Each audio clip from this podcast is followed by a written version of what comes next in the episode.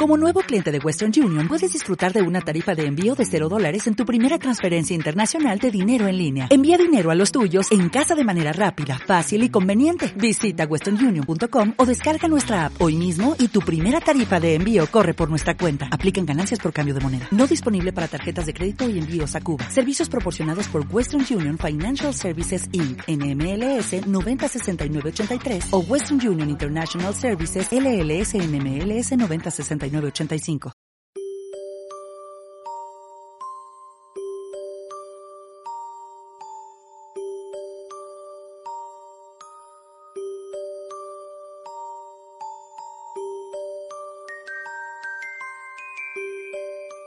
Dicen que la historia de un país es la historia de sus crímenes.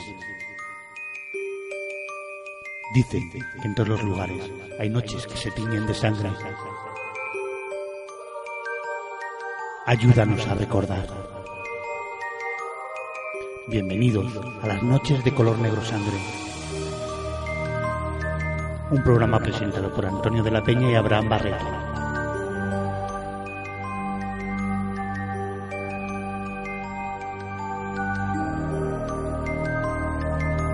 Noches de color negro sangre.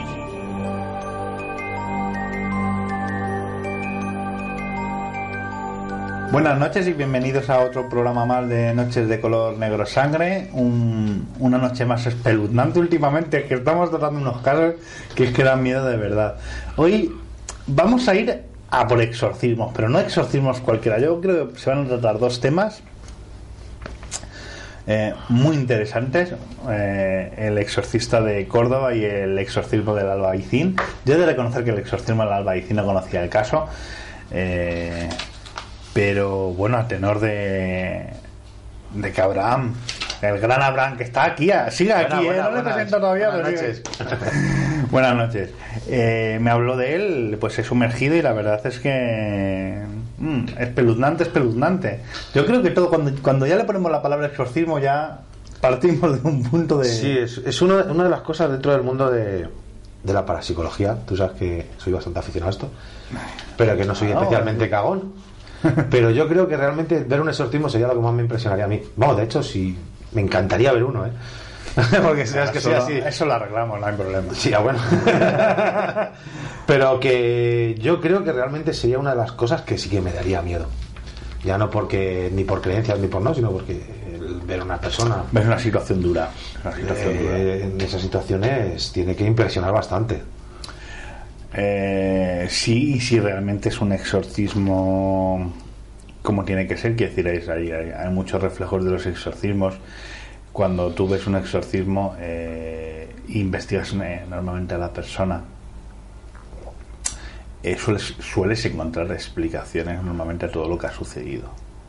Incluso al trabajar, incluso al hablar lenguas muertas en muchos casos, quiero decir, es, no vamos a entrar en la diatreba de eso, pero que encontrarlo, pero cuando realmente analizas casos que has visto y no puedes racionalizarlo, quiero decir, llega un momento que es, no, no, no lo sé, es decir, no le encuentro explicación a, ni a este comportamiento, ni a este hecho, tal, aún aumenta más tu, tu desasosiego, porque no puedes encontrar explicación. Claro, no, bueno, es que es, que, que es el tema de, de exorcismos, de posesiones demoníacas, podemos partir de la xenoglosia hasta levitaciones. O sea, hay cosas que no se pueden explicar eh, científicamente.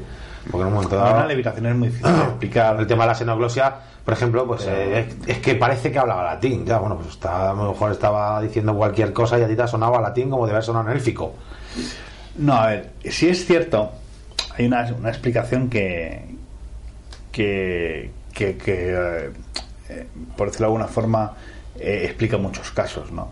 Eh, la lengua como el latín es una, era, era una lengua común, ¿vale? Ahora mismo ya hay estudios científicos que avalan que, que en, en parte de nuestro cerebro hay parte de los recuerdos genéticamente heredados, es decir, nosotros tenemos recuerdos de nuestros padres, de nuestros abuelos, es decir, eh, a medida que se va alejando la generación, evidentemente los de los Se va la- perdiendo. los se van perdiendo.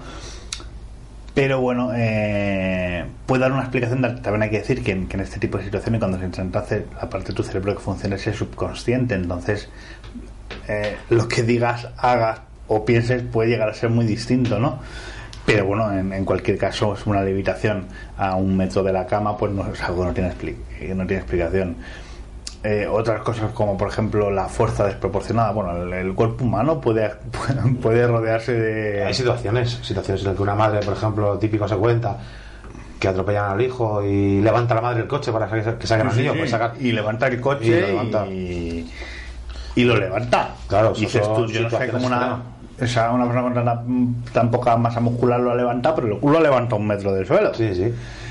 Pero bueno, hay muchas cosas y en, en muchos casos que no tienen que no tienen explicación. Aparte que yo creo que el, el- para mí el problema real del, del exorcismo es eh, lo maquiavélico de lo que se le rodea.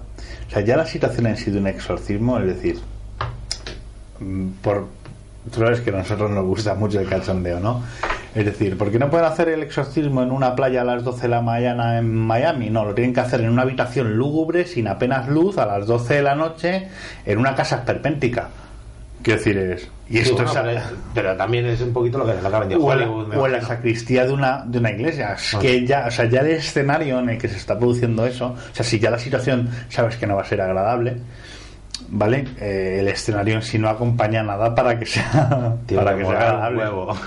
Yo te digo, ¿Sabes? Entonces ya partes de una mala, de una mala base. yo si alguien me escucha y, y si tienen algún exor- exorcismo por ahí a medias, que, que me llamen que a verlo. Nos llevamos la, la GoPro y la grabamos ahí en, en directo. Me tiene que ser una situación. Yo he, he visto alguno y no es una situación agradable. no me lo has contado. Hombre, no- no muchos Ah, secretos. no sabía. Digo, pues mira que tengo pero no son situaciones no son situaciones hay quien me- yo he conocido a gente que, que que ha tenido más de uno y que ha tenido muy malas experiencias asistiendo a exorcismo porque estás en un en un entorno en el que no estás cómodo en el que la tensión, se tiene que sentir la tensión ahí. Sí. A es la tensión y es el, el- el- A ver, tú es que eres distinto, ¿no? Tú no tienes esa sensación de la, energía cuando te rodea. Pero cuando sí la sientes, aunque sea en un mínimo grado, eh, la situación se vuelve totalmente incómoda porque te sientes rodeado de un montón de cosas que no sabes ni cómo interpretar ni, ni, ni tan siquiera cómo luchar contra ellas. Fíjate que nosotros somos gente pues que hemos- hacemos investigación paranormal y que eh, aprendes ¿no? a luchar contra esas sensaciones, a sobreponerte, pero cuando estás contemplando una cosa de estas, eh, uf, miedito, miedito. miedito, sí. Miedito, miedito.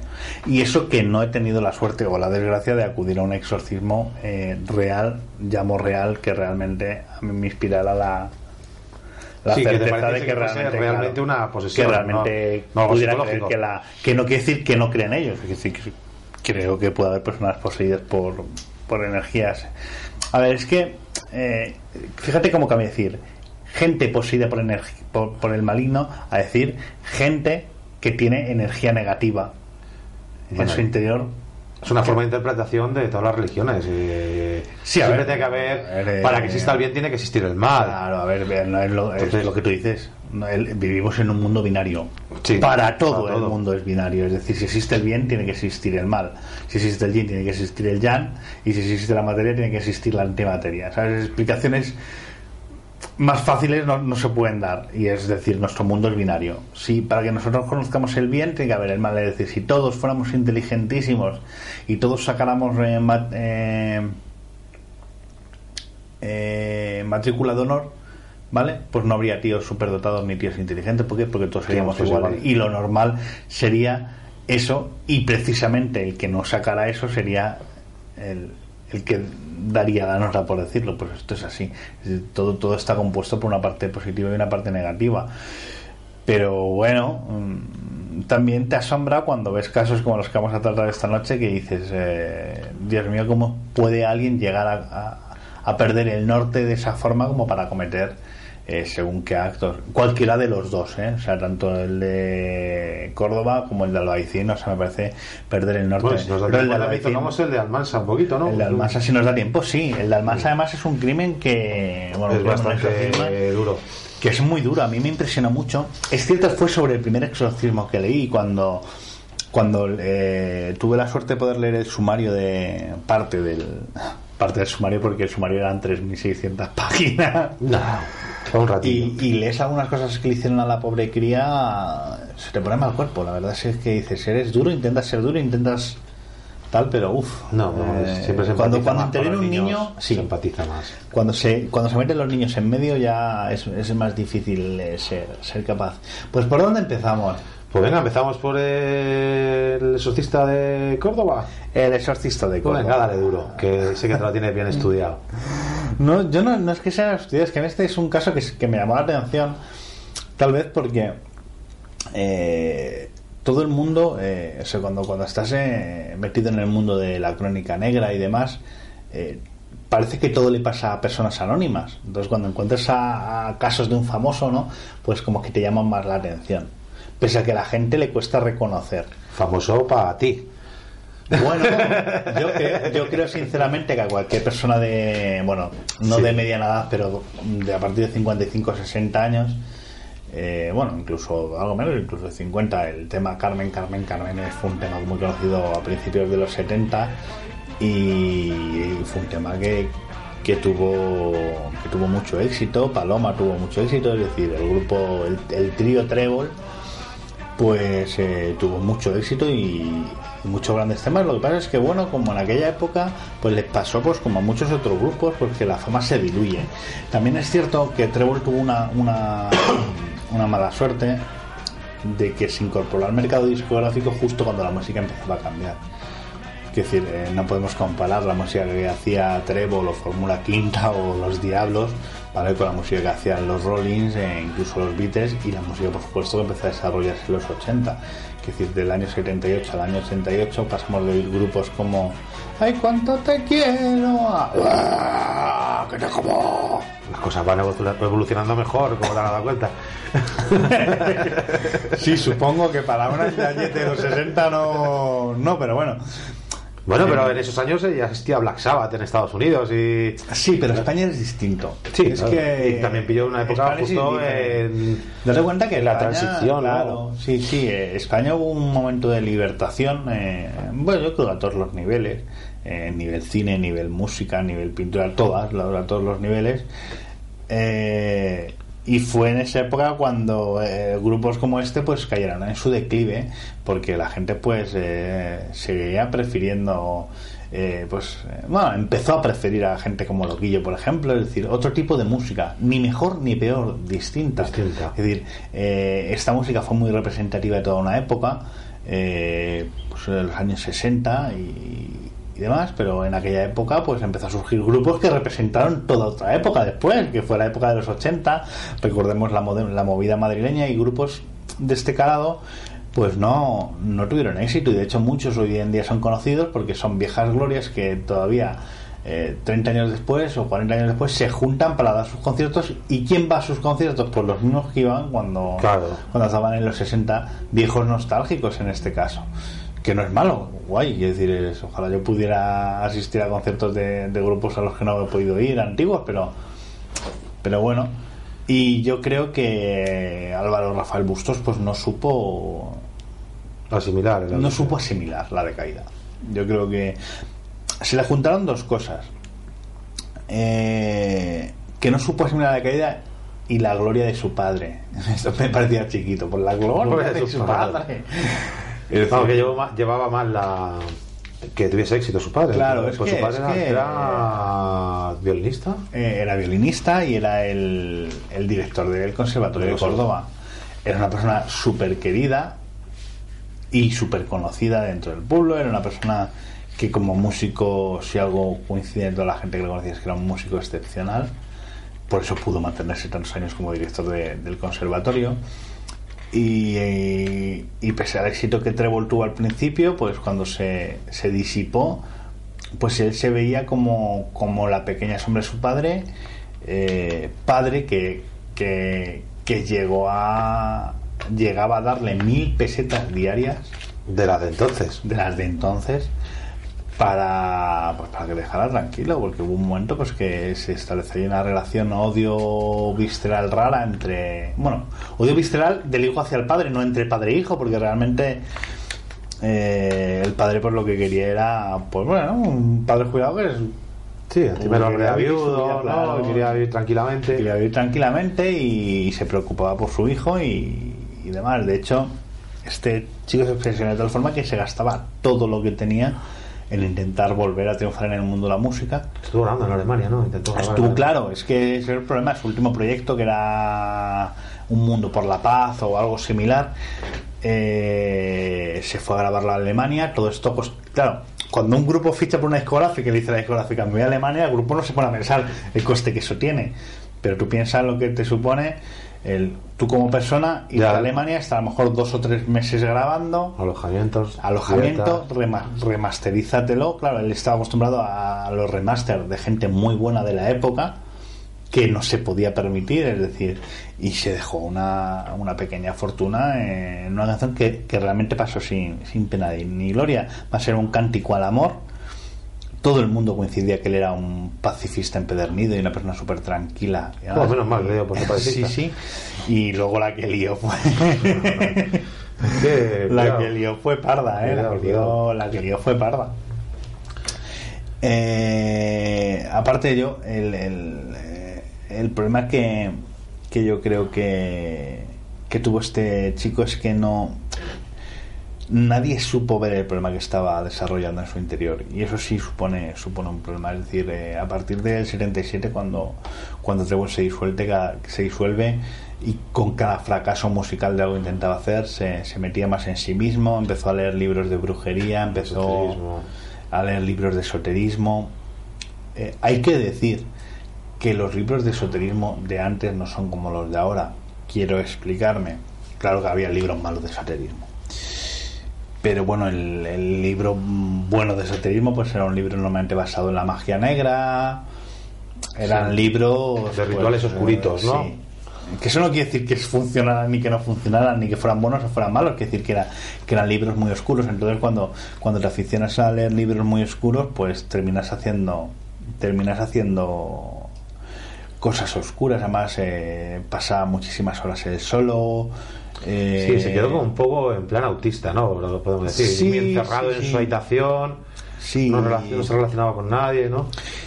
Y además, pues no quería hacerlo. O sea, es decir, el problema no es. Eh, Sí, es sí y- persona, claro, hay una persona se vuelve introvertida porque ha tenido un- algún tipo de conflicto emocional. Pues en algún momento algo surge en su interior que quiere intentar superarlo. Mm, Este chico, pues no. Pues eh, era un juguete roto y. Sabía que iba a salir esa palabra hoy. Es que era un juguete roto. Es que re- realmente, cuando a mí me dicen, es que, es que Álvaro Rafael Bustos fue el ejemplo de un juguete roto, no porque matara a su padre posteriormente, sino por el hecho de. Es alguien que acarició mucha fama. Trevor tuvo un éxito increíble en su momento. Y es algo muy complicado pasar de que todo el mundo te pare por la calle y te pida autógrafos a ser un total desconocido y darte cuenta de que no vales nada. Y esto es lo que le pasa a este Pero es que juguetes rotos hoy en día hay muchos miles de españoles que son Hombre, si vas juguetes al rotos. Si vas seguro. bueno. no, pero me refiero, eh, cada uno a su nivel. Últimamente, hace no muchos años un albañil tenía un buen sueldo y ahora mismo un albañil está en paro. Ese hombre puede ser un juguete roto también. Sí, bueno, la Y consideración. se ha quedado sin se- todo. sin- ellos, ellos lo que era la fama y la y el dinero y tal. Y, y un albañil, que un albañil, por ponerte un ejemplo, dentro de lo que ha sido el boom de la construcción, ha vivido muy bien y ahora pues a lo mejor está, está viviendo con sus padres, con sus tres hijos, porque le han embargado la casa. Entonces, el tema de los juguetes rotos, eh, es que me, me da mucha rabia, es que sabía que iba a salir. Me da mucha rabia porque pasan de una vida muy cómoda a, uy, ya no tengo la vida tan cómoda, No creo que y ahora me va a dar por matar. Bueno, de hecho, no sé si sabes quién es Screech de Salvados de la por la Campana. Sí. El juego no Hace- tiene leyendas urbanas ese chico No, no, pues hace, hace no mucho ha estado ingresado en prisión por apuñalar a su compañero de piso. sea, y ya están con el juguete roto. No, señores, si usted está mal de la cabeza, está mal de la cabeza. Sí, a ver, hasta ahí estoy de acuerdo, pero lo he insistido, no lo llamo juguete roto por lo que hizo eh, posteriormente. Le llamo juguete roto por el hecho, lo que, lo que a él le perdió fue la necesidad que te forjas a, la fama. Es decir, eh, eh, es, es el hecho de ir por la calle y que no puedas andar 100 metros sin que alguien te pare para pedirte un autógrafo, ese hecho eh, es algo que, que te marca. Y eso, mm, en cierta forma, pues eh, el, el cuerpo se acostumbra a una sensación química. Y sé que esto suena raro, ahora me voy a poner en plan científico, pero ahora me pongo la bata. Quiero decir, es. eh, te pongo un ejemplo. Si tú comes todos los días una hamburguesa de una gran cadena de hamburgueserías, que es que no me apetece darle la, la, Vamos, la una hamburguesa de Henry Lee Lucas. una hamburguesa Henry Lee Lucas, bien. Tu cuerpo se acostumbra a esas sustancias y cada vez vas necesitando más hamburguesas. ¿Vale? No es que te vuelvas adicto, es que te vuelves adicto. Es así, es decir, esto es una realidad y de hecho es una cosa que te puede matar. Yo me acuerdo cuando vi el reportaje este de- del hombre este, el, el Moore, que iba a estar 30 días comiendo solo hamburguesas y a los 16 días fue al médico y le dijo, déjalo porque es que te mueres. ¿Vale? Pues eh, el, el cuerpo, cuando tú eres famoso, tiene una, una serie de condiciones químicas a las que se acostumbra. Es decir, cuando tú eres famoso y vas por la calle y te autógrafo y tal, tu cuerpo está continuamente eh, segregando hormonas. Sí, a lo estás con la dopamina, te pega el subidón de, ah, mira. no Entonces sé, tu cuerpo se acostumbra a eso y cuando le quitas eso, pues que es un proceso depresivo. Pero esto es de lo más normal. Y haces lo que sea por volver a obtener ese, ese placer. Es, es como cuando dejas de fumar. La gente que... que- no Eh, pues bueno, algo parecido. Eh, la sensación es esa, y, y eso me refiero con juguete roto. Fue un chico que no supo superar el, el, el rehacerse en una vida normal. Y fue lo único que le pasó. Quiero decir, el resto de los componentes de Trébol, los últimos, los primeros y los que pasaron, porque fue un grupo por el que pasaron varias personas, pues ah, eh, supieron continuar con, con su vida. Y continuaron Sí, bueno, pero era, por así decirlo, era el líder del grupo también, ¿no? Eh, Sí, bueno, evidentemente él lo formó, bueno, lo formó, digamos, fue el que llevó a la voz cantante, era uno de los principales compositores. Pero bueno, no deja de ser un grupo. Es decir, eh, tú mismo tienes que darte cuenta cuando, cuando tienes la oportunidad o no. Eh, también el hecho de que tú después de siete años en el mundo de la música no tengas la más mínima oportunidad de continuar, ha de ser una señal para ti mismo. Claro, es que o, o no supo tampoco adaptarse a los tiempos. Yo el otro día lo hablaba con mi mujer. eh, yo admiro a Alaska.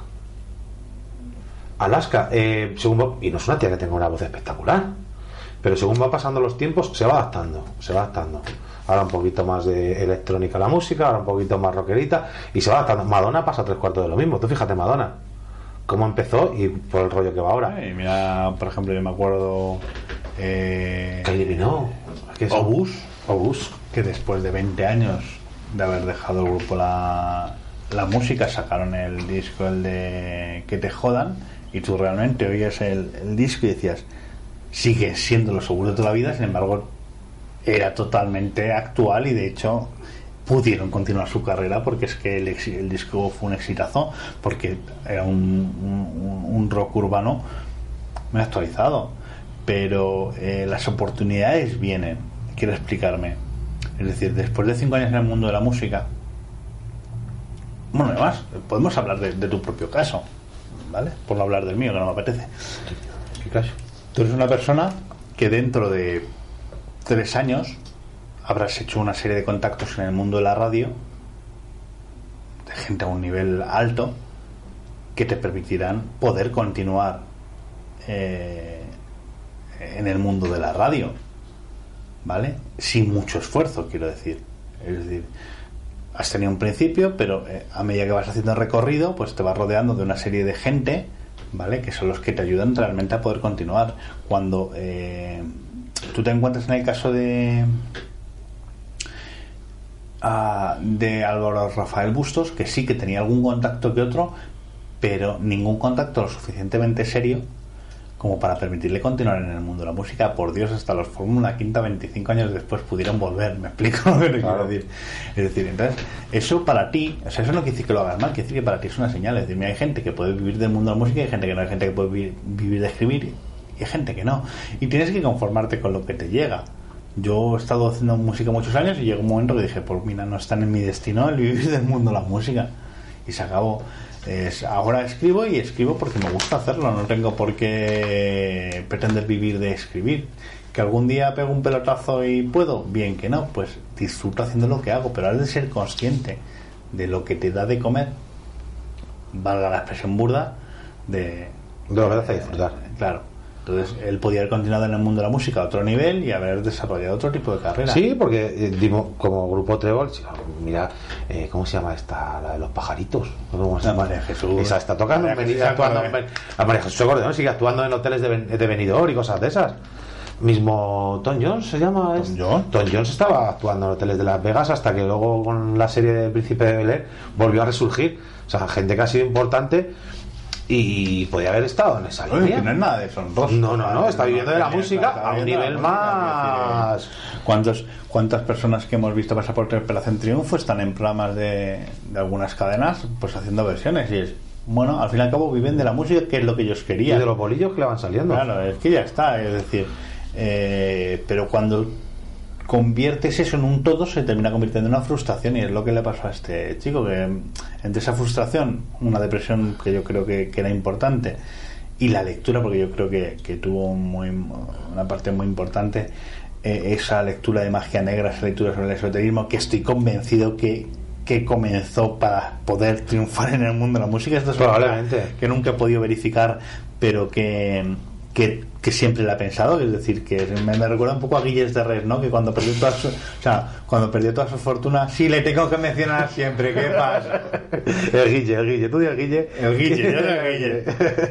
Ese Guillermito. Eh, cuando, cuando le quedaba a ella muy poca fortuna, lo poco que le quedaba lo invirtió en esoterismo para recuperar su fortuna, para encontrar la piedra filosofal. Pues yo creo que un poco él, eh, algo Rafael Bustos, eh, entró en el círculo de- del esoterismo y de la magia y tal, intentando recuperar esa fama que tuvo un día. Eh, es la necesidad de, de ser famoso. Y por supuesto, eh, y esto es una percepción personal, yo creo que nunca, eh, no es que se llevara mal con su padre, que se podía llevar pues, como cualquier padre de un hijo revolucionario, quiero decir, es cuando, cuando tú vives una época como aquella donde los tiempos están cambiando, pasas de llevar traje a llevar pantalones de campana y camisas de flores, poner un ejemplo por Jolín, pero es que, supuesto. es que, es que sí. pero yo creo que no, no, no llegó nunca a asimilar el que su padre era mucho padre. Y en vez de eh, aprovechar eso y sentirse orgulloso de su padre, pues cada vez le fue cogiendo un pequeño odio que al final pues eh, hizo una ola y luego pues vete a saber lo que, lo que pasó por su cabeza, porque realmente no es que le matara, es cómo, ¿Cómo lo mató? cómo lo mató. O sea, y Cómo lo además, mató y todo el numerito que organizó después. Porque que Sí, la verdad es que Muy surrealista todo. Eh, totalmente, pero porque claro, él eh, bueno, vamos a ir por partes, porque si no vamos a mezclarlo todo un poco. Este chico, el 4 de enero de 1987, a eso de las 8 de la tarde, pues va camino de su casa, se para en un puesto de arrope. Arrope, lo que tenía el padre era arropiero, es. Compra unos dulces y, y se va para su casa. Él vive con su padre, él duerme en la planta, planta superior y el padre duerme en, en la inferior. Hasta ahí Todo normal. todo todos los normal, días. Como todos los días. Eh, bueno, este chico, ya hemos comentado grandes rasgos, ni es- era un nini, el primer nini, ni estudio Sí. ni trabajo. Eh, intentaba triunfar en el mundo de la música y todos los, eh, todo el dinero que tenía lo invertía en el mundo de la música y su padre le muy generosamente le daba mil pesetas diarias que era muchísimo dinero en aquella época. Bueno, el caso es que este 4 de enero él llegó a su casa, dejó los dulces y se subió a su habitación. Y ahí, algo en su mente Fue lo que le dio el chas. hizo chas. El que nadie lo sabe, pero ahí algo en su mente hizo, hizo chas. Eh, ¿Por qué hizo chas? Mm, ¿Nos lo quieres comentar tú? ¿Sigo hablando yo? Sigue, sigue, sigue. Pues bueno, cogió la barra de las cortinas, la partió con la rodilla y se puso a afilarla con un cuchillo para hacer una estaca. Muy normal. Yo todos los días llego, te descuelgo la barra de la cortina y me hago dos o tres estacas por, Por si acaso. Si yo digo, por si acaso vienen esta noche los vampiros, que no vaya a ser que, Sí, que está la cosa muy malita últimamente. la liemos parda. Y Y se fue, y se, muy fue, fue a la- muy heavy. a la se decepcionó de que. Del que el padre estaba pero dormido. es que- sí, sí, se decepcionó que el padre estaba dormido, pero es que se dio un paseo por toda la casa dando la vuelta a los espejos. Ah, sí, sí, claro, sí, sí, sí, claro. Porque él, o sea, claro, es lo que te decía antes, de que los libros antiguos de esoterismo no son lo mismo que los modernos. Antes los rituales, pues eran otro tipo de rituales. Eh, los espejos inspiraban mucho respeto porque siempre se han considerado un portal, pero hubo una época donde aún más, entonces se dio la vuelta a todos los espejos para que el demonio no pudiera escapar. O sea, es decir, él con la estaca debajo del jersey se da una vueltecita por la casa, da la vuelta a todos los espejos y dice, ya está. Ah, hala por el vampiro. papa. Papa, que voy. Y claro, Y le hundió la estaca, bueno, se subió encima de él, ¿no? no, yo lo, lo divertido es lo que sucede a partir de este momento hasta que le clava la estaca. Este chico entra en la habitación del padre. El padre durmiendo, ni le oye entrar. Y se sienta en la cama, ahí el padre se despierta y ve a su hijo y dice, y este caza aquí que se ha fumado. Que no hay Y dinero. eh, el hijo, Álvaro, se tira hablando con el padre durante una hora, diciéndole que tiene que expiar sus pecados, que tiene que pagar por todo lo que ha hecho, y un largo etcétera de retailers, en plan, Jesús, pues, pues, no sé si loco, es que no sé ni cómo llamarlo, de verdad. Se tira una hora con el padre. A todo esto, yo me imagino que el padre, pues alucinaría, porque mm, normal, normal, esto no es, ¿no?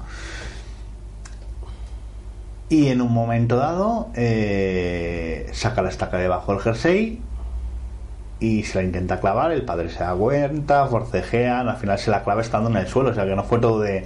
Uy, porque la gente se imagina una escena muy tranquila, del, entre la habitación el padre está durmiendo y le clava la estaca, no, no, es que tú ves la cara eh, de la fotografía, de, de- las primeras fotografías eh, con, el, con el cuerpo casi casi todavía, bueno, no caliente, ¿no? Porque ya habían pasado días, ¿no? Pero pero tú ves la cara del padre y realmente eh, da una angustia porque es ves la cara de sufrimiento de miedo es decir la cara desencajada de miedo de, de que sabía lo que les, lo que le iba a pasar es decir y, y le clavó la estaca en el corazón Le partió el corazón, de hecho. O sea, sí sí le partió un además, muerte, bien dado. mu- muerte literal pero no contento con eso, pues le cortó eh, Los talones. los cosa que se hace en muchos rituales eh, contra demonios, porque se supone que así si el demonio vuelve al cuerpo no puede caminar. No puede escapar, ni puede sí. Eh, bueno, de hecho, ya los etruscos, por lo visto, ya. Sí, sí, hacían era, ese tipo es de de hecho en, en los rituales, incluso en los rituales ya romanos y demás, eh, se utilizaba y es una creencia que hoy en día todavía se utiliza. decir, eh, vampirismo, en casos de vampirismo supuesto que hay ahora, cuando estuvimos hablando de Bathory, por ejemplo, Por ejemplo. eh, los que hay en la actualidad, que todavía sigue habiendo muchas creencias en la zona de Rumanía, Valaquia, todo aquello antiguo, de donde estaban los antiguos Bueno, vampiros. bueno, tenemos que hacer un viajecito para allá. Sí, sí, bueno, bueno, sí. Eh, aparte de lo del típico adoquín en la boca que le ponen y les ponen boca abajo, les cortaban también los talones para evitar que. Sí, yo creo que eh, la norma era con un demonio y un vampiro, era enterrarle boca abajo para que si excavaba eh, se fuera hacia el centro Hacia de la abajo, tierra y no pudiera salir. Los talones cortados para que no pudiera. Tú fíjate cómo tiene que estar Australia de demonios. y no sé, fue un es que es- eh, la situación, claro, nosotros estamos describiendo de una forma muy fría, pero eh, me gustaría, es que no sé cómo hacer para transmitirle al oyente eh, lo que tiene que ser la situación de encontrarse dormido, de repente abrir los ojos, encontrar a tu hijo, no entender nada, pero tampoco ser capaz de acabar con la situación. Quiero decir, de mi hijo está sentado, me está diciendo una serie de cosas, yo estoy alucinado porque no entiendo absolutamente nada y de repente veo que saca una estaca y que me la quiere clavar. Eh, o sea, es... eh, ojo. Sí. Es, eh, yo creo que tú puedes... O sea, por mucho que supiera el padre lo mal Que estaba el hijo, no puede estaba el hijo, nunca que, se claro, y más siendo eso. una persona con nivel adquisitivo, vamos, hubiese internado al hijo o hubiese buscado alguna forma. Sí, sí, no, aparte que eh, tampoco nos podemos engañar, al hijo no le faltaba de nada. Claro, Ya está, era un niño pijo o mal criado. No, ni tan siquiera un niño pijo, era un niño que vivía bien porque se lo podía permitir. Yo creo que hay una diferencia entre un niño pijo, eh, Bueno.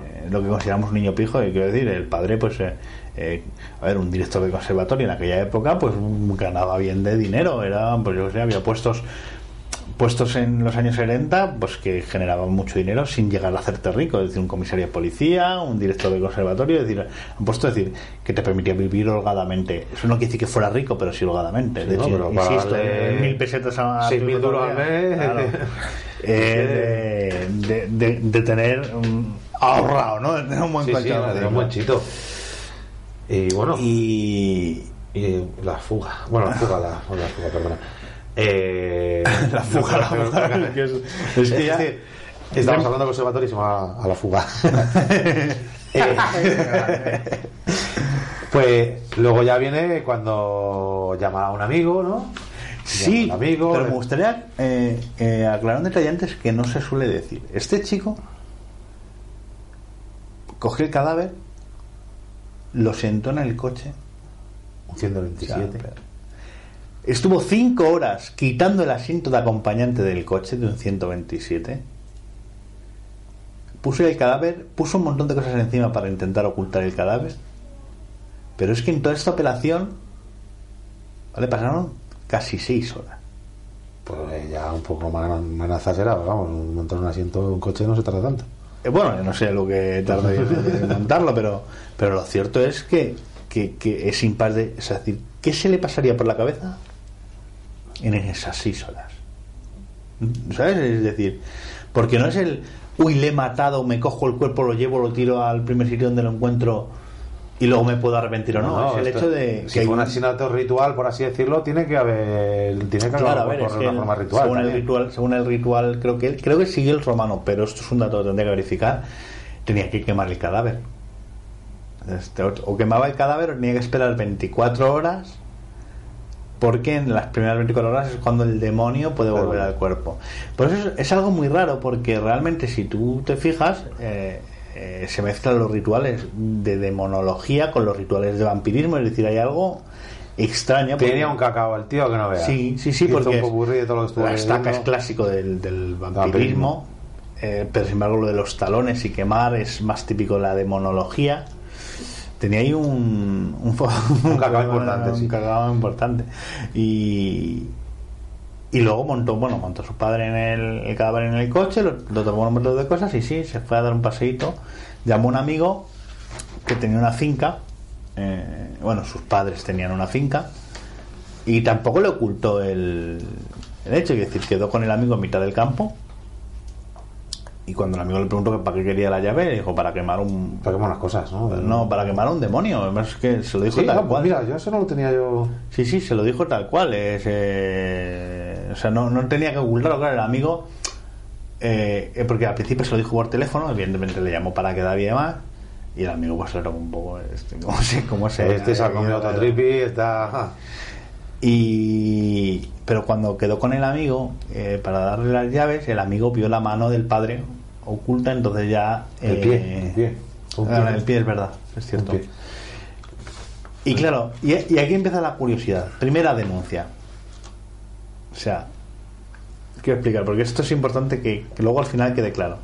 Ese chico se va a la Guardia Civil y denuncia al valor Rafael Busto. O sea, no le denuncia a él. Va al cuartel y dice, Sí, "Oye, oye, que he visto esto y, y- sí, y sí. me ha parecido muy raro. Casualidad, no va. Quiere, quiere el destino que se confunde de finca. Buenísimo. Que se confunde de finca, pero es que además es que esto es muy bueno. Es, es- le pide las llaves a su amigo para al final, con las llaves, cortar la reja para entrar en la finca. O sea, el que se confundiera es un hecho anecdótico. Pero él llega allí y no busca la puerta, pero el trozo de reja y se pone a cortar la reja para meter el coche. Dices, ¿para qué has quedado con nadie? Puedes haber las igual, llaves? claro. Sí, ¿no? Ese- estaba ensimismado y yo creo que no Sí, sí, yo sabía... creo que estaba cegado con lo que Estaba tenía que hacer. así, y no, no veía más allá, porque claro, si no habrá aquí, voy a probar la cerca de al lado, a ver si es. Y, Y- apareció los hijos, el hijo del guardés con unos amigos. Sí, sí. Es que es muy bueno, claro. Parece, yo me imagino la escena de este chico intentando apilar ramitas para hacer una hoguera. Porque, claro, tenía que hacer una hoguera. Quemar un cuerpo humano no es fácil. No, no, no. Y aparecen ahí los hijos del guardias que debían de fliparlo y de este ¿qué hace? Con el 127 allí y llamaron a su padre y el padre, gracias a Dios, eh, el guardés, pudo hacerle entender que se había equivocado de finca. Pues claro, cuando al guardia le dijo, no, es que esto es. Yo vengo porque mañana vamos a hacer, eh, no le dijo una barbacoa, como era, una parrillada y tal. Y vengo ya a prepararla y el guardia le dijo, me parece que te estás equivocando tú de finca. Que aquí no y, y se fue. De hecho, le indicó el guardés dónde era la finca, porque dijo de quién era y le dijo la finca que era. Sí, sí, y además estaba muy relativamente cerca. Lo que pasa es que, claro, no es lo mismo ir por una carretera que ir por mitad del campo que por donde este chico fue. Supongo que lo hizo pues para evitar poder ser visto por patrullas de la Guardia Civil o por otros, no sé. Sí, estaría en mitad del campo, no es lo mismo que ponerte a quemarlo en mitad de la Gran Vía. Y ahí ya desistió. Ahí ya dijo, no, yo no me voy a buscar otra finca, yo me vuelvo. Y ahora es donde viene realmente lo curioso. Él mató a su padre el 4 por la noche. El día 5, ¿vale? Era la cabalgata de Reyes. Entonces, después de intentar quemarlo infructíferamente, no pasa nada. Yo me voy a ver la cabalgata de Reyes. Espera, es que esto es verdad, es que esto fue así, sé que suena rocambolesco, pero es que esto fue así. Yo me voy a ver la cabalgata Reyes y espero que pasen las 24 horas. Y si ya si eso veo que no se ha levantado, Pues ya- ya, ya- veo- Ya me presento a la policía y. Pero es que, eh, a lo que iba antes, en el intervalo donde él hace todo esto, que él está aislado del mundo, no sabe lo que está sucediendo, la, que, la, la asistenta del hogar, que cuida de la casa, llega a la, a la casa y se encuentra un cartel en la puerta diciéndole que, que ese día libraba. Y ella, conociendo al, al padre de, de Álvaro, dice, uy, este no me ha dejado librar ni el día que me casé. y se fue a buscar al hermano porque algo raro había. Por cierto, Y la hermana, ahora hablaremos también de ella. ahora te dejo, ahora te dejo el poder. Ahí tenemos la segunda denuncia. Dos denuncias en el cuartelillo de la Guardia Civil de Córdoba del año 87. Córdoba no era extremadamente grande tampoco. Eh, y la policía buscándole y se mueve con total libertad, no solamente por la ciudad, sino por, el- por, por los alrededores campestres de la ciudad. Es decir, él se mueve con una libertad total y absoluta, parca el coche, se va a ver la cabalgata, que bien tirarme caramelos, uy, uy, uy, ay, ay, ay.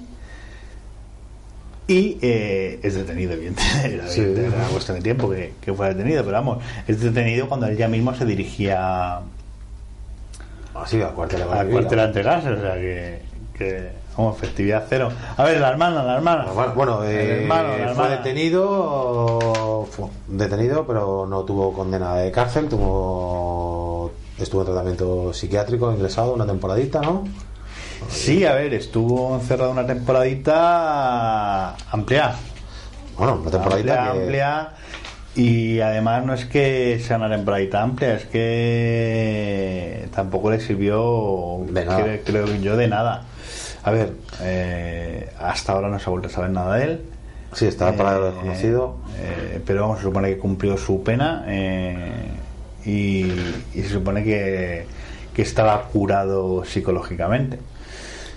Hasta ahí podemos leer. eh, era evidente que iba a ir a un psiquiátrico. eh, si, si tú analizas el crimen, era una mente que no estaba, Sí, que no estaba no solamente por el crimen, sino por su comportamiento anterior. Lo- lo los detalles que, que a mí sí me, se me hacen extraños, eh, a mí personalmente, es el hecho de que si, si eh, cuando hablas con la gente que le conocía, con sus contemporáneos, todo el mundo decía lo mismo, que era una persona que no se peleaba nunca, que era pacifista. Eh, que la última canción que, que había compuesto, que es la que se fue a grabar a Alemania, se llamaba Un mundo de paz, o Un mundo por la paz, o algo similar. Quiero decir, no se le veía una persona violenta. Caramba, para no ser una persona violenta lo que, lo que fue capaz de hacer. Eh, pero era una persona o que estaba loca o que tenía una sangre fría, algo descomunal, porque... Nos tenía engañados a todos. ¿Eh? Nos tenía engañados a todos. como. No sé, yo, yo es que... eh, No, eso yo creo que fue que un- creo que el, el hecho de, del un brote, un brote psicótico, por así Puede ser, decirlo, sí. que leías en ese momento. Pero bueno, que eh, sangre fría para irte a ver la cabalgata de Reyes. A ver, a ver, eso es que hay Pero, detalles claro. que dices, madre mía, se me está helando la sangre. Bueno, pero si estás dentro de tu. en ese momento de tu psi- psicopatía en ese momento dado. No sé, están no sé, es que no sé viviendo en una burbuja. Yo me imagino en ese momento estarán viviendo en una, una realidad, bueno, de hecho, una realidad que no existe. o sea, No, es una- un imaginario, solamente imaginario, y claro. es algo normal y él se cree que Van Helsing y tiene que matar a los vampiros y, y es así la, la historia. Bueno. a lo que íbamos. Cuando acaba con todo la detenido y tal, dice, bueno, pues que no con estas palabras, pero vamos, lo voy a decir yo la mía, que se vaya preparando la hermana, que la que tiene el demonio ahora es ella y que vaya por ella. Así que me quiero suponer que la hermana habrá cambiado de domicilio, seguramente, Supongo que sí, supongo porque que más sí. sabiendo que está en la calle y que es una persona que Supongo que no sí, está que- en sus cabales y que en un momento dado puede, puede llegar a hacer una locura. A ver, yo, eh, bueno, yo quiero confiar en, en los métodos eh, psiquiátricos de. O sea, me refiero en, en los métodos curativos psiquiátricos, ¿no?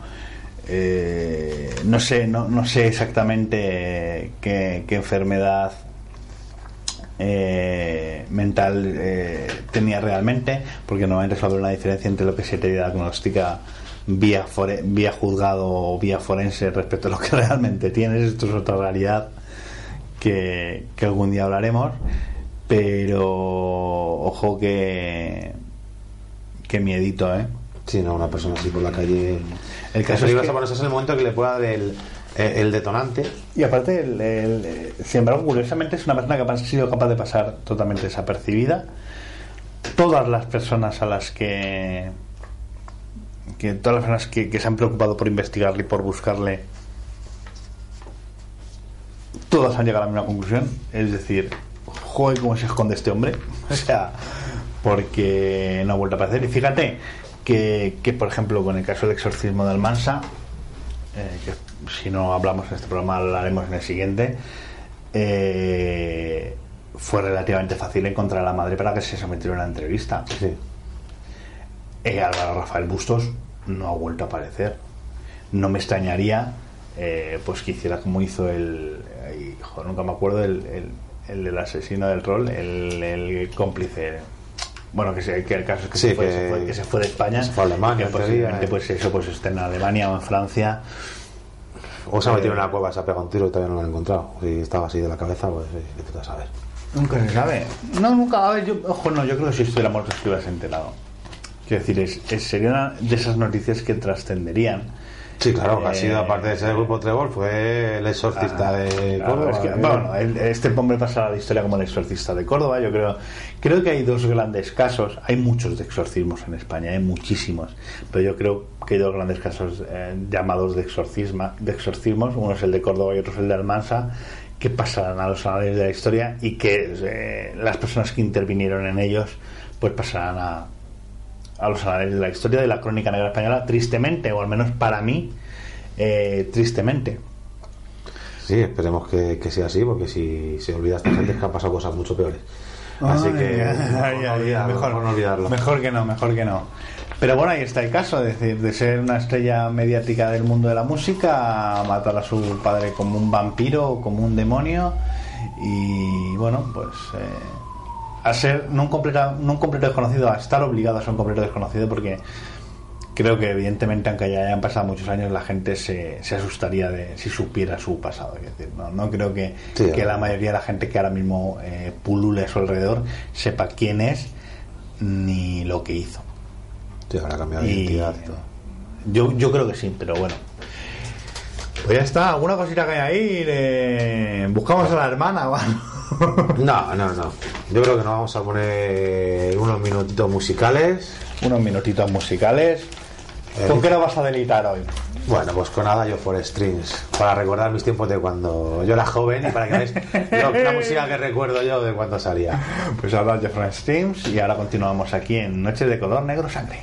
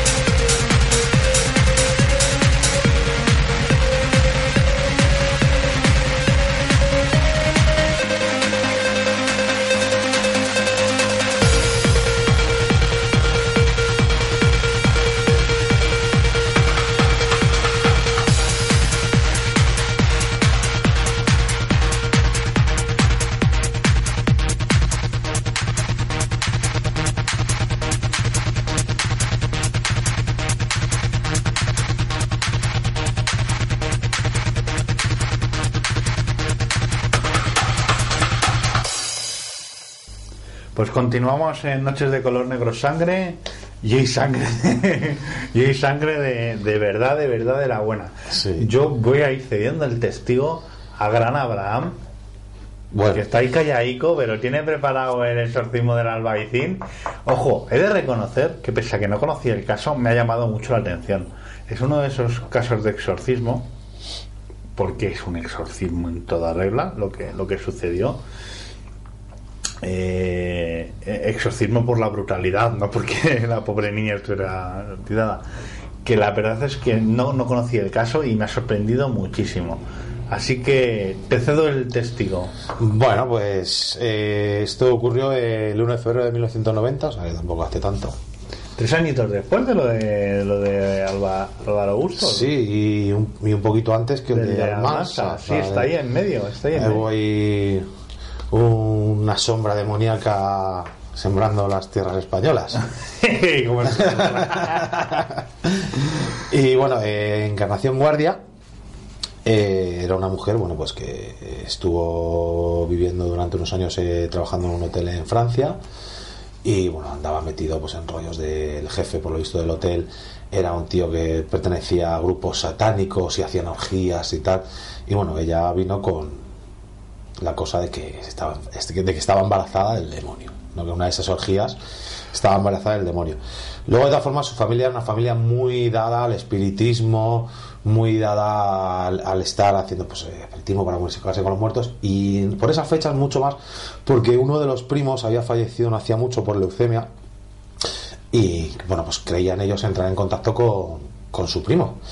Y entonces, bueno, pues por ahí empezó a venir todo.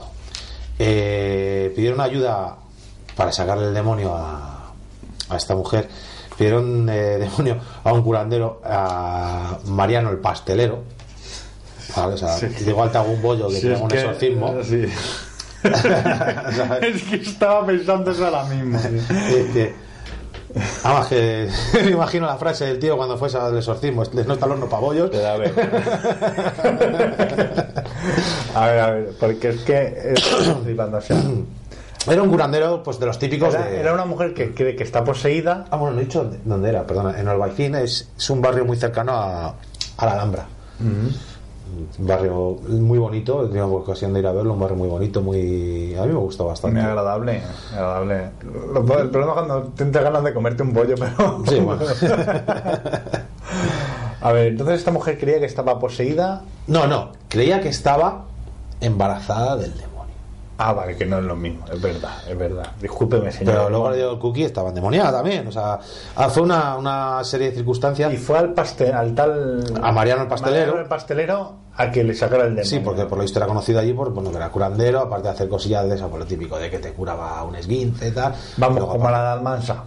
Sí, sí, sí, viene. Es que viene como muy. Tiene ahí enraizada, bueno, tiene otra historia detrás, pero, pero sí. Es el típico curandero que, que es lo que tú dices, que igual te hace un bollo que, que te saca el demonio. Sí. ¿sabes?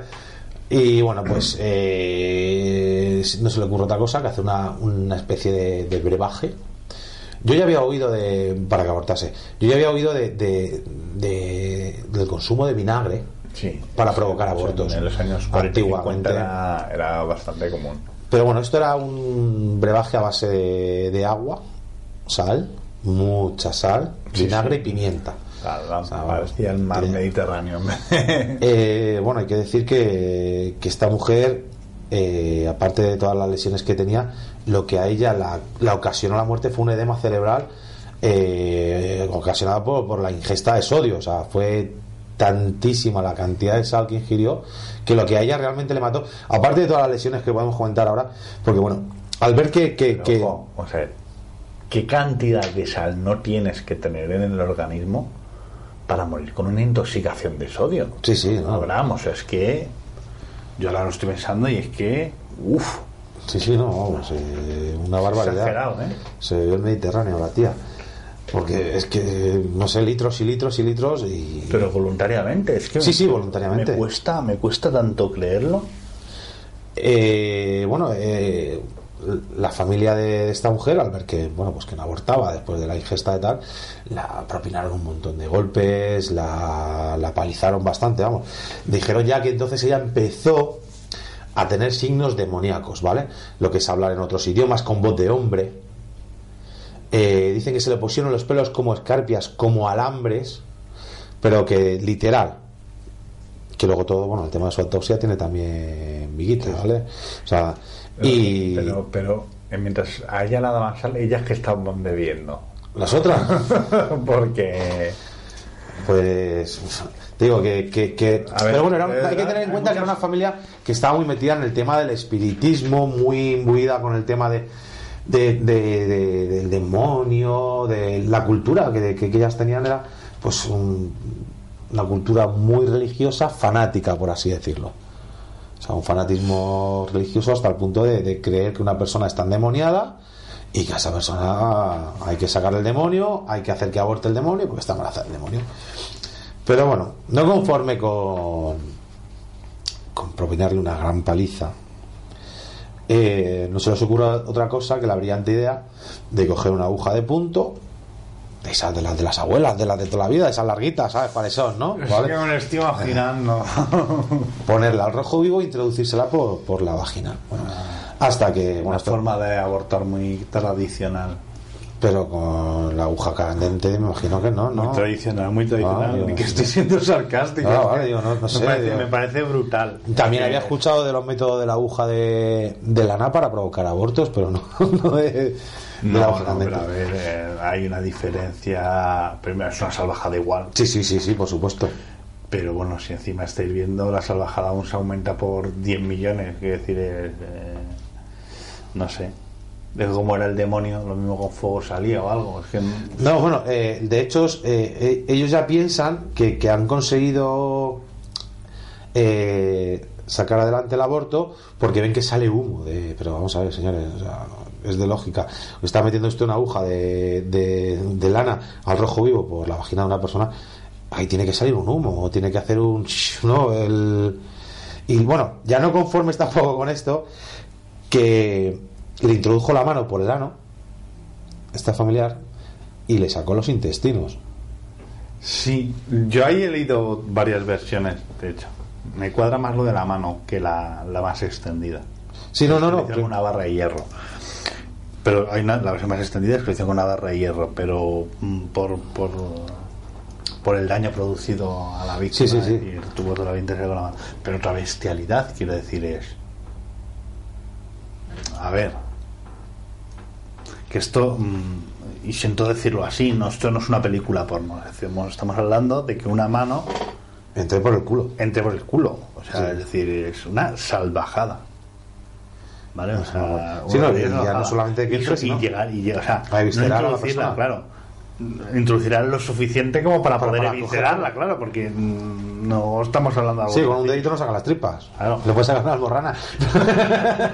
Tío, pues, esto es- o sea, me- es una salvajada, pero en toda, en toda regla, pero vamos, uff. Bueno, pues luego, a partir de. Eh, bueno, fueron detenidas la- el pastelero y, y estos familiares. ¿Vale? La- le pidieron cinco años de prisión a los inculpados por delito de lesiones y de prudencia temeraria. ¿Vale? Imprudencia temeraria. Sí, sí, sí. Y a la propietaria, pues se pidieron dos años y medio por no haber impedido los actos que estaban haciendo. Pero en ningún caso les pidieron responsabilidad por la muerte. No, no, eh, cinco años de prisión. O sea, no, no ha sido. ¿sabes? No, no ha sido gran cosa. Ah, ya sabemos cómo matar, ya sabemos que podemos sí. poner a alguien hasta las orejitas de sal y que no nos van a acusar de nada. Eh, realmente, bueno, esta mujer, estas personas están ya en la calle. Sí, bueno, cinco años y el juicio fue en el 92, o sea que... Ya estaban en la calle y. Pues mira, fíjate lo que hicieron. Me imagino que se le habrán quitado las ganas de volver a ir al pastelero a verle. Pero bueno, luego en la autopsia, que es a donde yo quiero ir. Tú te centras en lo macabro. no sé lo que me mola de ti, tira, tira. a mí sabes que me va la chicha. Eh, eh, bueno, eh, dijeron que tenía los músculos del cuello aflojados hasta el límite, como si hubiese conseguido dar una vuelta de 360 grados. Entonces, eh, estamos ya entrando en otro punto de, de lo del rollo exorcista, ¿no? De que dé la vuelta a la No, cabeza. es, la- es uno de los datos que te hacen preguntarte si a lo mejor no estaba poseída realmente. Claro, no, no. eh, el tema de los pelos como escarpias, pero no, no de escar- lo típico dices, ay, se me han puesto los pelos como escarpias. No, no, literal, que pinchaban los pelos. A ver. Ojo, eh, el cuerpo tiene reacciones muy extrañas cuando, cuando se le está produciendo un shock. Y vamos, ahí eh, esa mujer tenía que, tuvo que pasar por todos los shocks posibles que pueda tener el cuerpo humano eh, Sí, y sí. algunos desconocidos. Eh, las reacciones, a ver, eh, es como todo se me refiero, que no estoy diciendo que no, que no fuera un caso de exorcismo real. Estoy diciendo que el caso de, de la reacción física, eh, lo de los pelos mm, puede llegar, esto no quiere decir que lo tenga, puede llegar a tener una explicación plausible, incluso lo del cuello podría llegar a tenerla. Eh, de hecho, los, forenses dicen, creen que probablemente eh, lo de la vuelta de la cabeza fuese cuando ya estaba ella cadáver. Entonces- Hombre, a ver, si fueron 300, si, si es hasta 360 grados, te, te, te han roto el cuello. Pero Y- y el, digo- dolor, el dolor puede llegar a producirte, hacer, o sea, puede llegar a hacerte hacer cosas. Jolín, pero darte la vuelta que, haces como los escorpiones que te, automa- Te te automatas. te voy a- te voy a poner un ejemplo además que me lo contaron eh, hace poco y me quedé sorprendidísimo. Eh, a mediados del 19, ¿vale? Bueno, no se hacían muchas operaciones, pero alguna, algunas se hacía, ¿vale? Y claro, la anestesia, pues eh, lo poco que se conocía de la anestesia era para gente muy adinerada, entonces las operaciones se eran sin anestesia. Pues había gente que al morder, al morderse a sí mismos, ¿vale? La mano, el brazo, se hacían heridas que técnicamente producían más dolor Que la propia que, operación. la propia- que el, que el dolor que seguro el paciente estaba sintiendo en la operación. ¿Sabes? Es decir, el, el cuerpo humano es un- una cosa sanita. A ver, ojo. Cuando hablamos del cuello hablamos de, de girar un poco más de la cuenta. Evidentemente, 360 grados es- se le ha partido el cuello. Si no, el momento que ya pases, yo creo que de 180 ya te has partido. o sea, Claro, es que eh, no es, hay ponerte la, es ponerte la cara a la nuca. No a más. 360 grados, fíjate. Yo creo que eso ya No, fue más, más la forzado. nuca yo lo he visto en algún contorsionista, ¿eh? A ver, no Pero, pero bueno, el caso es que te has partido el cuello, que no, Sí, más, sí. es que no tiene otra explicación. Y bueno, eh, el único fenómeno que, que nos explicaban los forenses fue el tema de- de- del, del erizamiento de los pelos. O sea, dice que no se conoce ningún fenómeno que explique que un cabello pueda erizarse hasta quedar rígido como un alambre. Rígido, o sea, lo que es el pelo rígido, tieso, como cuando nos afeitamos nosotros a los dos días. Al margen de que estoy exorcizado, ¿no? Que, que lo mismo fue un caso de exorcismo real. eh, no me cabe ninguna duda. Lo, que tampoco se hacen así las cosas. Quiero decir, es, eh, eh, has matado a una persona, ¿sabes lo que quiero decir? Se entérate cómo hacerlo, pero eh, lo que a mí me queda claro es eh, el sufrimiento que tuvo que tener, mm, tuvo que ser horrible. Pero horrible. Yo solamente pensar con lo de la sal, yo creo que ya uf, el estómago. Sí, pero la sal, la sal, eh, yo creo que es una consecuencia final. Yo creo ya que con lo de la sal ya. No, no, la sal Pero- fue lo que, le- lo que en autopsia, o lo que se dijo que fue eso, el edema cerebral. con Claro, consumo sí, sí, pero, pero que cuando ya llegas a un punto es como cuando eres diabético y llegas a un punto de un coma, o sea, ya pasado unos niveles ya. Es decir, No estaba convulsionando ya, pero es que yo ya no era ni consciente ni sentía ni padecía, pero desde hacía mucho. Entonces eh, murió de eso, pero no tuvo por qué sentirle eso. Yo me refiero más a todo el modus operandi de, de la aguja candente, eh, de meter la, la mano por, por el ano. Yo no sé por qué, es que yo lo he leído varias veces y en Almansa, tú lo sabes, ¿no? Sí. Coincide, ¿no? El, el tema de sacar los intestinos. Sí, no, no sé, no sé. eh, buscar, no, ah, he tocado algo, esto va a ser el feto, lo saco. No, ah, pues esto no es. ya, Es que no, no sé, claro, son gente que no tiene conocimientos médicos. Ellos no saben Pero si están cogiendo. Ellos, si su película tienen montada el que está embarazada del demonio eh, y meten la mano y tocan algo, lo mismo te está enganchando el riñón. Sí, sí, no, no. y no se piensa. lo que estás tocando. entonces, pero- claro, yo no tiene conocimiento médico, entonces, pues ah, vamos a sacar todo. Es que- que... luego ya se meterá, si acaso. es que no. claro, es que. No, no mueres, es que yo, yo el sufrimiento que veo ahí. eh, De hecho, la, Eh, el crimen de Almansa, la chica murió del shock. Murió de shock, pero, pero cuando le estaban sacando los intestinos estaba viva y bien viva y estaba sintiendo cómo se moría poco a poco. Es decir, que yo creo que esa es la peor sensación de- del mundo, yo creo. Y que te lo esté haciendo alguien de los tuyos. Pero yo creo que llega un momento que ni te estás dando cuenta de eso. Quiero decir, es, en el crimen de Almansa, eh, mm, a mí me impactó mucho porque la niña siempre era consciente de que la que estaba detrás de los hechos era su madre. Eh, en ningún momento la niña se negó a nada, la niña confiaba ciegamente en su madre. De hecho, ya haremos un programa sobre el exorcismo de Almansa. Y lo más grave que dijo la niña fue: Mamá acaba ya, pero desde el punto de vista de decir, acaba ya con esto, ¿sabes? Es decir, eh, y todos esos sufrimientos estando viva, eh, murió de un shock. Lo que pasa es que, a ver, evidentemente, eh, yo creo que esta mujer tuvo un shock antes de, de realmente el efecto que pasa en el Probablemente, organismo. Pero el sufrimiento hasta el último momento no se lo quitó nadie. Y yo mm, personalmente me comprometo a investigar lo de los pelos porque me ha producido. yo no había visto nunca un síntoma así. Lo que pasa es que sí sé que el cuerpo humano en, en situaciones determinadas pues es capaz de reaccionar de, de 100.000 de 100.000 formas, ¿no? Pero lo de los pelos de punta, eso hay que tirar del hilo. Hay, Sí. que, hay que mirarlo. Y bueno- más casos de exorcismos, a ver si en, en alguno más. Y buscamos algún extranjero también para ser un poquito Ah, más sí, sí. Seguro que por China ha ¿Alguno? habido dos o tres. No, los yanquis, que son los más cañeros. ¿Cómo le mola? ¿Cómo le mola? Y bueno, eh, ya luego, pues lo que en el tema paranormal, si lo queremos de- determinar en, la, en- en la autopsia, iban haciéndole fotos con Polaroid a- al cuerpo y bueno, pues les iban dando la vuelta, dejamos la foto y al día siguiente para revisarlas. Bueno, pues eh, aparecieron casi todas las fotos veladas, eh, eh, como de muy borrosas, no salía ninguna foto en condiciones en la Polaroid, o sea, no consiguieron hacer ninguna foto que saliese en condiciones. Pero bueno, aparte tenían otra cámara, todo esto estamos hablando de que eran cámaras de carrete, no como las ahora digitales. Eh, tenían un carrete. Vamos del 90, claro. claro, tenían, tenían un tenían dos carretes de 36 exposiciones eh, que hicieron más fotografías por si acaso y tal que tenían pues lo que dicen el material más interesante sobre la me imagino que sería pues eh, la zona donde estoy Sí, sí, lo del cuello. Las zonas más dañadas, por decirlo de alguna tenía forma. bueno eh, tenía pues eso dos, dos carretes de 74 fotos y los llevaron a revelar pero aparecieron defectuosos también no consiguieron hacer ninguna ninguna foto Cuando ya hay un compendio de cosas así extrañas. Entonces pensar en el demonio, entonces que- pen- sí, sí. Demonio como lo quieras bueno llamar, mal el maligno pero- que huele a azufre Sí, pero es lo que hemos dicho antes, ya no recuerdo si en antena o fuera de antena, que decir, eh, al fin y al cabo vivimos en un mundo binario y para que haya lo que conocemos por bien tiene que haber el mal. Es decir, es que es, es- es- es la dualidad. Es extraño, pero es así.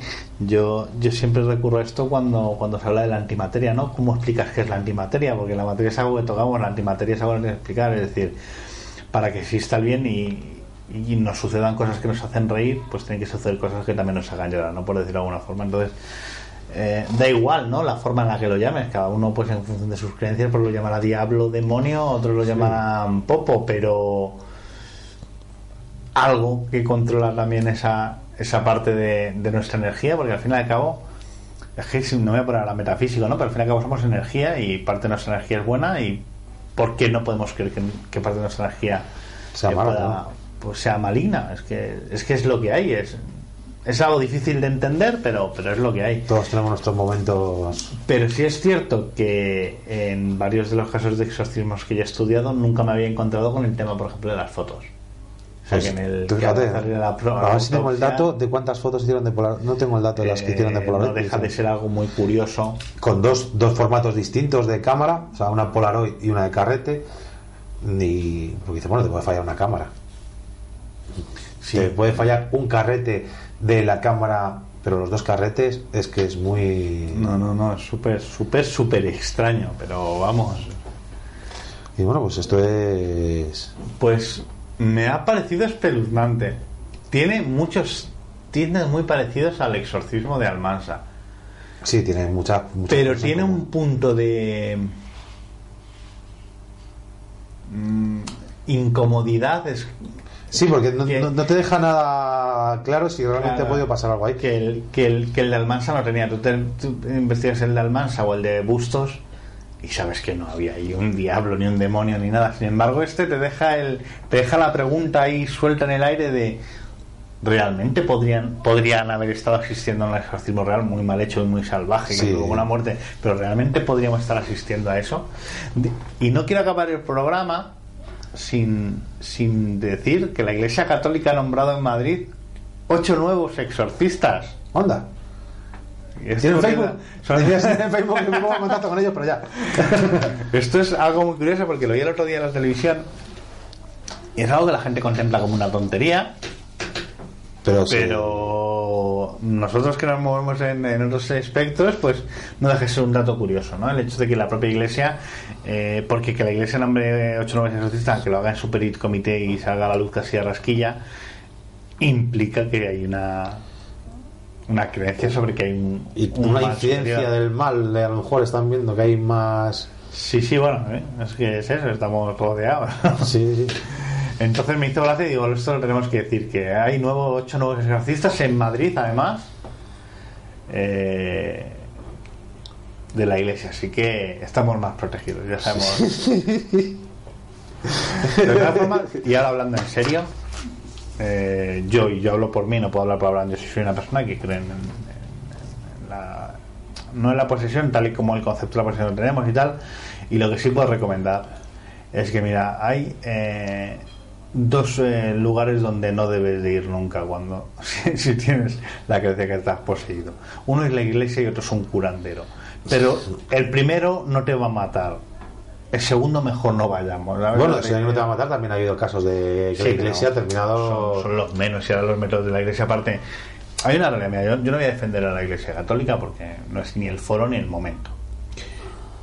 Pero sí hay una realidad de que y es, es cierto que la iglesia no hace un exorcismo sin, sin haber hecho unas comprobaciones bastante serias antes. Quiero Sí, sí, eso lo tiene bastante. cosas, pruebas psiquiátricas, es decir, se aseguran de que la persona pues esté en sus cuerdos que conocimiento, o sea, en, en- en- es- esté cuerda, eh, no esté tratamiento, tomando ningún tratamiento psicológico, es decir, por lo menos se molestan en asegurar En hacer un estudio previo, por así decirlo. Luego harán la- lo que tengan que hacer o lo que no tengan que hacer y esto ya entra muy íntimamente dentro de las creencias de cada uno.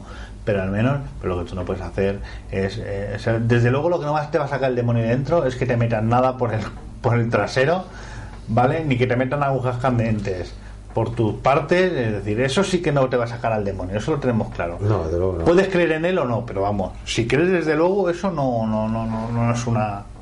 No, no, no es el camino. Yo diría tres sitios. Tú has dicho un curandero Y en la y iglesia. y ni en una pastelería. vale, es verdad, nos rentamos barco como animal acuático. Pues Bueno, nada, interesante. Hacemos. Eh, eh, eh, otro programa más. Sí, a ver si.